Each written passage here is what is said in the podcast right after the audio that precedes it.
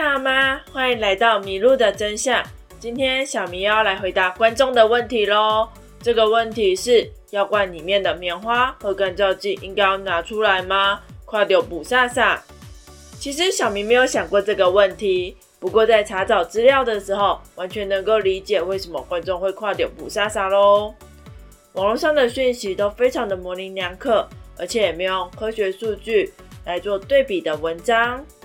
不用担心，小米今天就用科学的数据来告诉大家棉花和干燥剂的正确知识吧。为什么药罐里面要添加棉花和干燥剂？干燥剂主要的功用是除湿，所以可以让药品储存的更久，这样药罐里面出现干燥剂也就不奇怪。那棉花的作用到底是什么？根据《华尔街日报》的报道，棉花主要的功用是防止撞击。拜耳公司指出，在一九零零年代生产的药品都是没有经过特殊处理的药品，像是阿司匹林啊，很容易因在运送的途中而导致碎裂。碎裂的药品除了会让客比较不好的使用以外，也有可能服用到错误的剂量。为了保存药品的完整性以及安全性，所以拜耳公司就在他们的药罐里面添加了棉花。随着药物的剂型逐渐的完善，像是研发出胶囊类型比较不容易碎裂的药品啊，或者是运输业已经逐渐的稳固，那棉花其实功用也就不大了。所以拜耳公司决定想要把它拿出来，可是顾客却说拿到没有棉花的药品好像已经事先被开封过了，感觉很不安全，所以他们只好再继续将棉花放在他们的药罐里面，直到了一九九九年。拜耳公司才将他们的药罐里面的棉花拿出来，所以棉花主要的功用是防止撞击，以及后来是成为未开封的标记。那开罐后到底应该要把棉花和干燥剂拿出来，还是要放在里面？网上主要讨论的就是棉花和干燥剂的除湿功能，这部分比较复杂一点点，需要用科学的知识来做探讨。棉花最主要的功用是防止撞击，后来则转变成为未开封的标记，所以在开罐之后就应该要把棉花拿出来。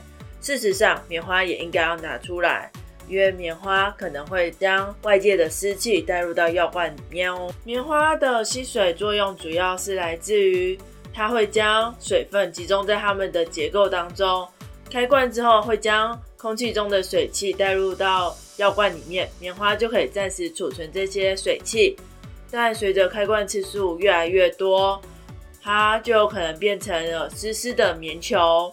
那湿湿的棉球就有可能再将水分释放到药罐里面，导致药品的潮湿而坏掉哦。一般市面上比较常见的干燥剂是二氧化锡，它无毒而且吸水力较强，普遍使用在于食品以及药罐当中。干燥剂事实上是没有必要拿出来的，它跟棉花最大的差别就是在于吸水原理啦。干燥剂的吸水原理来自于二氧化锡的表面积比较大，而且对水的亲和力比较好，在一般的情况下是没有那么容易释放出水分来的。在一百一十度 C 以上的高温，二氧化锡这种干燥剂才有可能释放出水分，所以在一般的储存条件以下是没有可能释放出水分的哦。虽然网络上部分的台湾药师觉得棉花和干燥剂都应该要拿出来，但是 FDA 和纽西兰的药品指引里面就有说，干燥剂其实应该要放在药罐里面哦。美国国卫院的医学百科则有说，棉花是应该要拿出来。至于网络上所说的美国药典，小明就没有查找到有关棉花和干燥剂到底是不是应该要拿出来哦。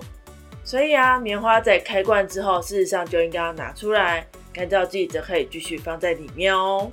那干燥剂会有什么样子的危害？我们前面有提到，我们市面上比较常见的是无毒的二氧化锡。虽然它无毒，但是我们可能会添加，比如说氯化钴这种指示剂，吃进去的话就比较危险了。而且干燥剂有可能导致小孩子窒息哦。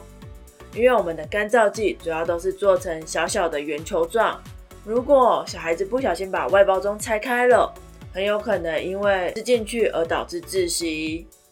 因此啊，如果有干燥剂的食品或者是药品，记得要放在小孩子拿不到的地方。关于小孩子容易误食而窒息这个问题，厂商也有想到其他的解决方法，比如说制造出圆筒形状的干燥剂啊。虽然小孩子不容易误食，反而变成了老人家容易误食，所以啊，这部分厂商就需要多加的努力。而我们也要记得不要吃到干燥剂哦。今天到这边啦，小迷在查找资料的时候也跨掉不傻傻。不过在查找相关的研究文献之后，就很清楚啦。这也就是科学文献的魅力所在哦。如果喜欢我们，帮我们点击订阅和喜欢，并追踪我们的 FB 粉丝专业，也可以分享给你们的亲朋好友哦。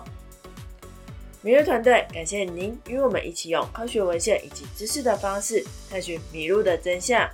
我是小明，我们下次见，拜拜。